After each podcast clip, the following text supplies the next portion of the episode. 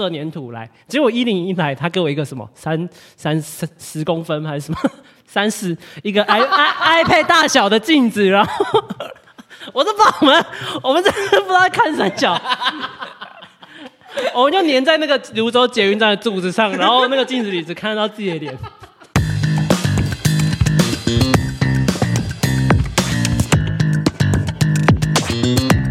欢迎来到舞蹈无边界的节目现场。那今天呢，我们来访谈这两个创作者，他们是一个双人舞的创作者，非常有趣。他们分别是依林跟硕德。那我等一下会请他们先自我介绍一下。好啊，我是硕德。烦哦。然后我在外面就是都是走跳都用五百啦 OK，是，对，大家都叫，A K A 五百。嗯，然后最近最近刚忙完易碎，嗯，然后最近就是比较喜欢 focus 在找一些奇舞蹈奇奇怪怪的可能性，嗯。嗯，然后看一些呃，然后平常也会去看一些奇奇怪怪的表演，嗯然后写一些奇奇怪怪的文字，是，帮舞蹈书写，好，用跳舞的文字来诠释舞蹈。哎，哎呀，做的 蛮屌的，他就是一个，嗯，他就是一个，哎，你的正职工作是什么？哦，我是离岸风电的开发的 PM 这样子。然后最近刚完成两档易碎节的演出，然后疯狂的看一堆表演，然后自己下来跳，快被榨干了。对，很酷，比那个专业的还专业。那我们现在来介绍一下伊林，你可不可以先自我介绍一下？大家好，我是伊林，最近刚复学耶！然后刚从呃暑假的时候从法国巡演回来，好，现在就是继续上学中，所以你是 B Dance 的专职舞者，呃，专案舞者就是一档一档接这样子。然后现在是国立台北艺术大学舞蹈系的创作组，好，很赞。然后据说依林还有一个非常奇特的、非常酷的兴趣，然后跟这次的创作有关系。等下再请他介绍一下。那没错，就是现在，你要不要说一下你的创作？我们的创作就是有关机车文化，因为我我们觉得说台湾的机车文化非常盛行，又加上最近一些 CNN 报道台湾是人形地狱，所以就特别的跟呃台湾的街道文化还有机车文化的道路上的使用安全有非常的。呃，共鸣，然后也想要借由这个议题，然后去转到呃自己对于机车的一些呃回忆，还有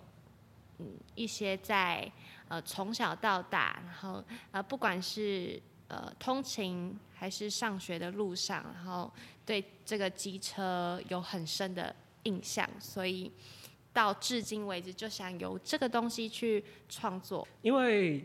其实最近就很呃刚刚提到嘛，就其实其实呃前两档易碎也是很希望做一些让舞蹈很融入生活的，因为前面我是做舞蹈桌游化，以及把舞蹈变成一个展览嘛，易碎那两档，然后现在就是哎觉得。这一个通勤陪伴我们日常从小到大的工具，是不是可以机车有一个潜力成为一个很好的舞者？因为它有非常特殊的结构，它的重心能够承载我们，然后让我们去制造各式各样双人的，无论是托举或者是哦完全不一样的肢体，还有它本身的装置，无论是声音、光线，还有一些它的结构，似乎都蛮能够在呃舞蹈里面有不一样的可能，所以就想要去挖掘。嗯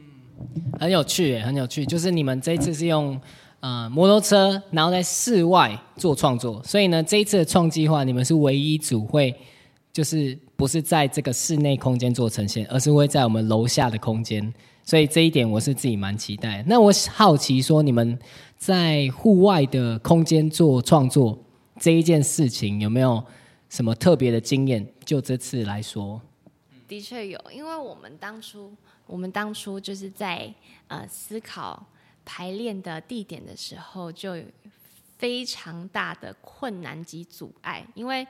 呃在普通的马路的旁边的呃汽车格或是机车格的地方的话，又会觉得说哦太吵，因为车子来来去去就会很影响我们的思绪。后来呢，我们找到最好的一个地点就是停车场，因为它就是有一个回声的效果，然后你音乐放在那边，好像又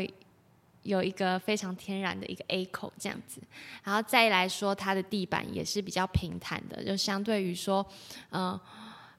平地的柏油马路上可能会比较安全一点，但是，嗯、这只是在呃我们发展的一个过程的一个好的排练地方而已。但是我们实际上真的在 NBD 楼下的时候，也可能是柏油路地板，所以我们要很习惯的去让自己的手去 touch 到那个很烫的柏油路上。我觉得这件事情就是呃，在平常的哦舞舞蹈教室、排练教室有一些马里。然后很安全，然后有冷气的地方，就是完全不同的。对，然后你要在呃烈日之下，然后去感受当下你真的在骑车的时候会经历的到的那些风、那个风吹日晒的那些东西。对，就是我觉得这个东西很 natural。嗯那除了排练上，以及那个你们刚刚所说的，就是在户外的自然的条件下的那些困扰之外，你们在跟摩托车跳舞有没有什么奇特的经验呢？摩托车这个舞者个性不是很好，之前有翻脸，什么意思？翻脸的意思是他差点倒掉，然后我们就安抚他，就说啊，拍谁啦，就是 给他倒沙缸之类。对对对对对，就就用太大力了，用太有点不好意思他。懂对对对，所以摩托车在你们发展动作的过程当中，也会翻有翻倒的过程，对对对，然后翻倒跟翻脸翻倒，然后你觉得他是在翻脸这样，所以就是要克服啦。哦，OK OK，好。那嗯，据说依林他是一个从小就骑摩托车的人，你要不要稍微分享一下你就是这个骑车的故事？就是最近有一个很红的那个。那个 YouTube 的影片叫《三道猴子的一生》，就是不禁让人联想说：哇，你是不是里面的就是三道女神之类的？来，你要不要？不要变成三道猴子，变成三道女神。对，好，我来分享一下，就是刚刚呢，智深讲说是我有什么特别经验，其实就是因为我啊、我的爸爸就是他从小就是骑野狼。在我们家一起去旅游或是上学，所以其实我从很小时候，差不多四五岁的时候，我就是很喜欢坐在呃野狼的前座，就是那个油箱上面。然后那时候很小，但是我爸就会很呃让我勇敢的去就是吹油门，所以我我很小就经历到吹油门这这件事情的快感，对，还有就是风吹来的那个第一个接受的那个人，因为我就是坐在最前面，所以我其实从小就很享受就是坐在机车上的那种感觉，还有速度感，对，所以后来长大之后想说，哎，我到底要嗯买哪一种车的时候，我第一个考虑的其实就是挡车。然后说挡车，然后我就说哦，我要买很帅的挡车。我爸一口就答应，他说好啊，没问题啊。他也其因为其实他很想要玩呢，所以其实就是我爸和我的共同乐趣就是。骑摩托车这样子，然后他最近啊，偷偷说他最近又要要买一台，哇，天哪，挡车自由对，就是买一台就是多功能车，然后可能可以去露营啊，一些载很多东西的，不是是挡车，是挡车，哦但是它是呃可以载很多露营用具在车上的，对，所以啊，又要帮 要帮女儿换车了，这个借口。说服老婆这样，对对对对，好酷哦！而且你说你车喜欢那个挡挡车打挡的声音是吗？对，就是我很喜欢踩档的那个咔咔的那个声音，我就觉得哇好帅哦，然后每次踩都觉得。哎，有人在注意我吗？这种感觉啊，所以我那时候觉得，嗯，就是非常帅的一个一个事情，对。就是依林教学的时候，就跟他那个学生就是讲动作的时候，我说咔咔咔咔，撞生词，对对对，都是从那个什么，就是打档的这个经验来的。好啊，那那这可不可以请你们两个创作者呢？就是谈谈你们这一次的创作内容，因为刚刚我们在讲我们为什么会做这个摩托车创创作嘛。那你们这一次在你们的作品里面放了什么样子的元素？我们目前知道就是摩托车嘛，然后目前知道你们在户外演出，那有没有什么事情是你们可以分享的，会在作品里面出现的？先让观众知道这样。它的氛围，呃，我们会先从一个比较轻松的切入啦，就是一个，呃，有点 comedy 的感觉，有点 comedy，有点喜剧，有一点你会看到一些，呃，你看的你会看到一些卡通里会出现的东西，类似类似，对，然后然后也会有很多，呃，我们就是就是可能需要。机车第三责任检去负责，什么意思？然后我们努力不要让自己飞出去的那个状况。嗯，就是会有一些亲密接触，然后车子可能会倒这样。对对对对对对对对对，就会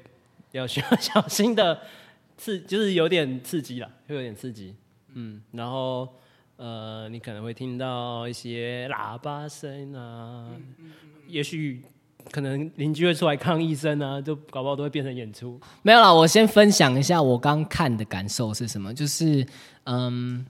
因为刚我们是在呃，就是教室室内的教室，然后用椅子模拟摩托车，然后做呈现。然后我刚看到的时候，我觉得蛮有趣的点是，他们嗯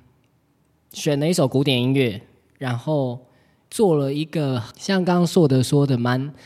蛮有趣的双人舞的编排，这样。然后我我自己个人的好奇，因为它分蛮多段的，前面就是一个喜剧式的，然后双人舞的的的编舞嘛，然后后面有一些比较慢的呈现。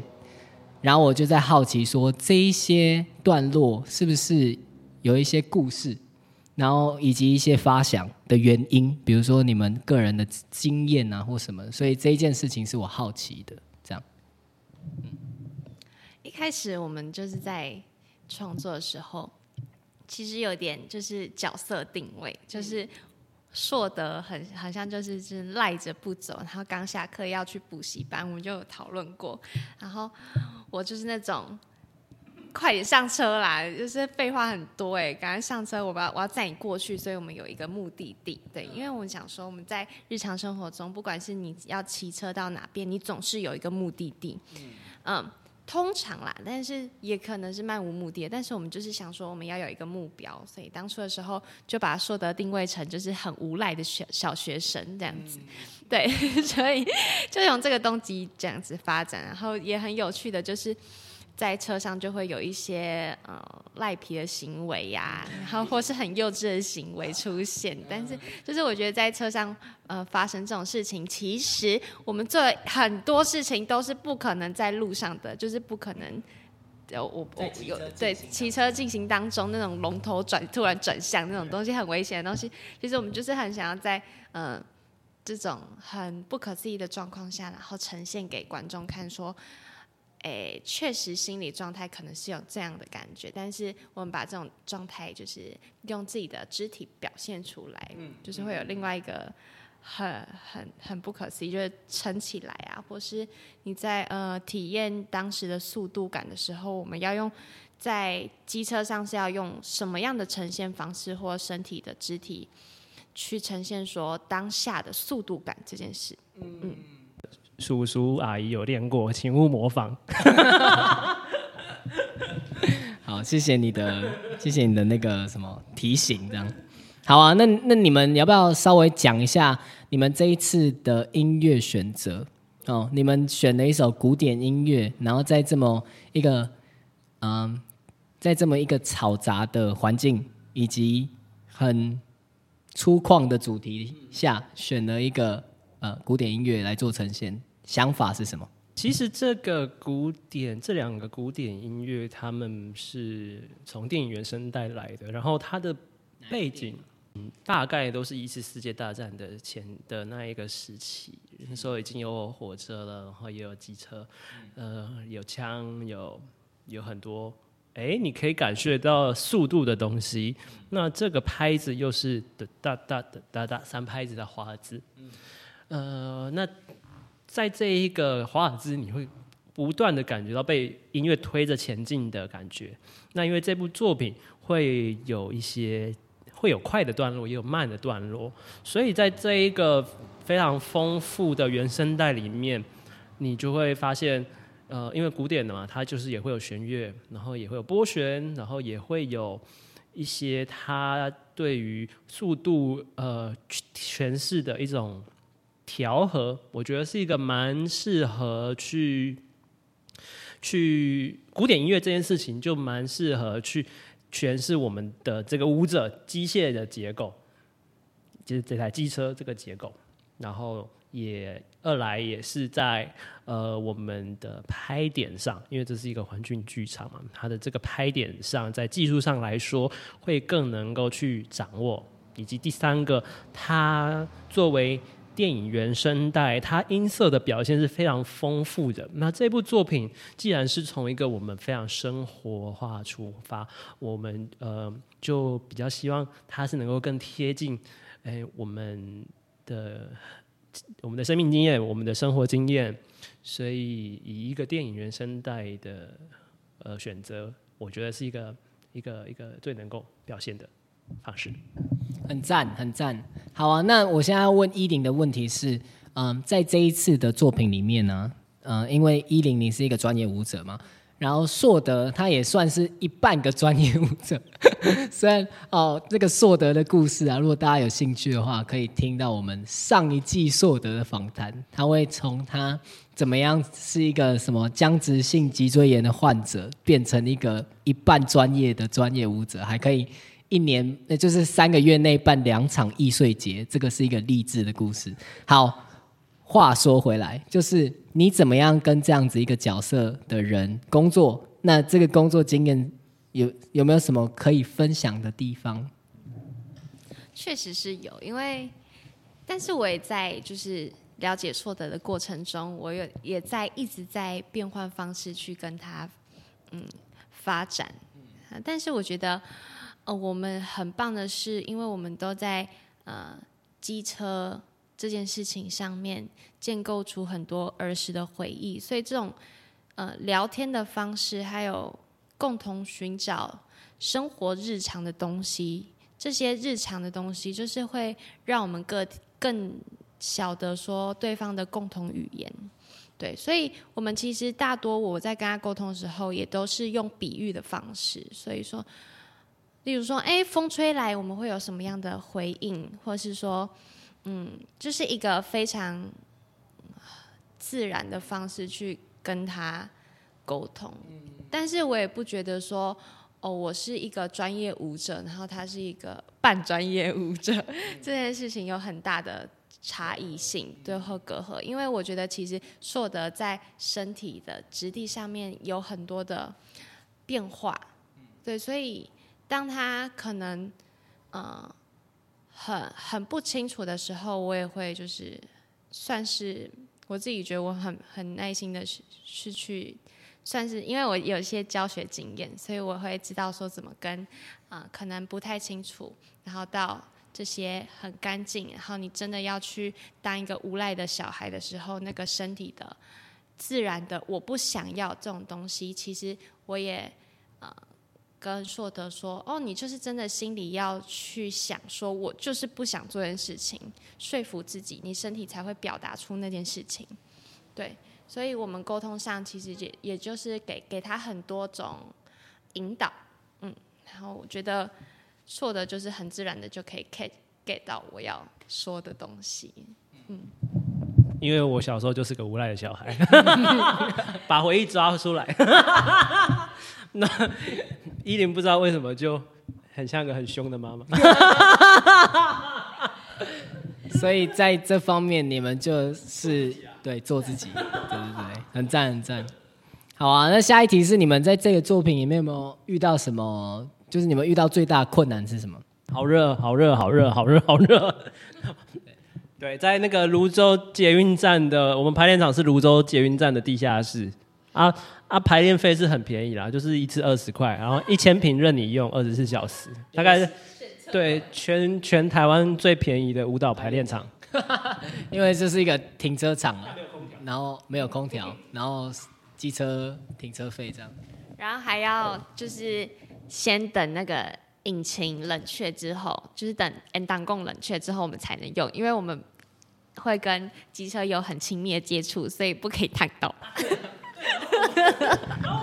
然后我们还去，还想说，还有一天还想说要自己自备镜子，然后我就买那个绿色的粘土，然后然后依林说他要带镜子，我想说，哎，那他要带镜子，然后我还我想说我绿豆绿色粘土不够，我还买买了那个什么全就是市面上粘着力最重的那种绿色粘土来，结果依林一来，他给我一个什么三三十十公分还是什么三十一个 i i iPad 大小的镜子，然后。我都把我们，我们真的不知道看三角，我们就粘在那个泸州捷运站的柱子上，然后那个镜子里只看得到自己的脸。哦，我还以为他要扛一个什么立那个穿衣进来，结果给我扛那个，哎，真蛮好笑，真蛮好笑。我啊，OK。然后硕德说他要买一个很软很软可以卷成一桶的镜子，然后到处带着走。我说没有那个必要吧。笑死。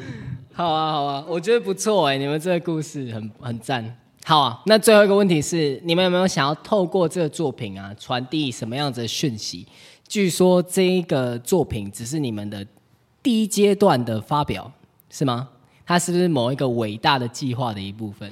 其实我们这是一个可能是为期三年的一个大的计划了。那这个计划名称叫 Uber Dance by Motorcory Choreography，Motorcycle Choreography，Motorcycle Choreography，是一个复合的字。对对对对对对对对。然后这一个，因为其实我我我一直也很认同智胜对于舞蹈推广，舞蹈是 No Boundary 这件事情。然后。然后又这么巧，我们两个都是对于机车这么有共鸣，那就想要透过这一部作品，哎，来提出一个就是 Uber Dance 的的的一的一个计划。那它在未来就可能会发展成一个呃小规模的呃这个团克制化的的团购式演出。简单来说，它可它就是像 Uber 一样，就是几个人凑一团。然后呢，我们就会真的骑着机车到你指定的地点，然后给给你一份餐点，跟一两份小的小品舞蹈小品。然后这是一个我们初步可能会先在套餐，这是一个套餐，那你可以在选择你要点什么餐点。啊，初步的阶段可能会在双北，然后这个计划也可能扩延成一个。与不同的呃作品去，或者是其他也是想要在室内的一个作品去做一个结合，因为我们可能在楼上跳完，我们就上去上面跳，因为有些作品他们会想要在浴室，他们会想要在客厅去发展。那这一个这一个小作品也有机会让呃让，因为其实很多人都很棒的读物嘛，但是。差别是，就是说现在能够让呃那个青年轻编舞家去发表一些独舞作品的机会不多，所以这个平台或许也是有一个机会是让大家报名。对，就是我们一起结合，对对对，然后但是这个剧场的形式就会是是，对对对，大家那个指定的一个室内。然后再扩延到呃呃环岛啊，我们可以去取城市巡演。然后同时，如果有心有余力的话，我们也希望去做呃偏乡的舞蹈推广，乃至于就就是入校去去做一些舞蹈教育的推广，这样子以这个样子的形式，对。很赞呢，很赞呢。就是我在想，我刚刚边听，我在想说，Uber 会不会跟你们收那个什么版权费之类的？因为 Uber Dance，你们是把 Uber 写进去企划书里面吗？对。但但确实啊，就是听到 Uber Dance 就马上有一个有一个就是理解，对啊。怕版权话，如果怕版权的话，我们就把那个那个 ER 改成 OR。Uber。那那我我们今天的访谈呢，就到此告一段落。我觉得今天有一个非常精彩丰富的内容。那如果你对他们的摩托 motorcycleographer 有有有兴趣的话呢，你们就可以到我们的呃节目资讯栏，然后里面就就有连接可以报名观演这样。那我们非常期待可以在现场见到大家。那我们今天就这样到这边喽，好。你们可以跟大家说拜拜拜拜。拜。拜到时候见哦。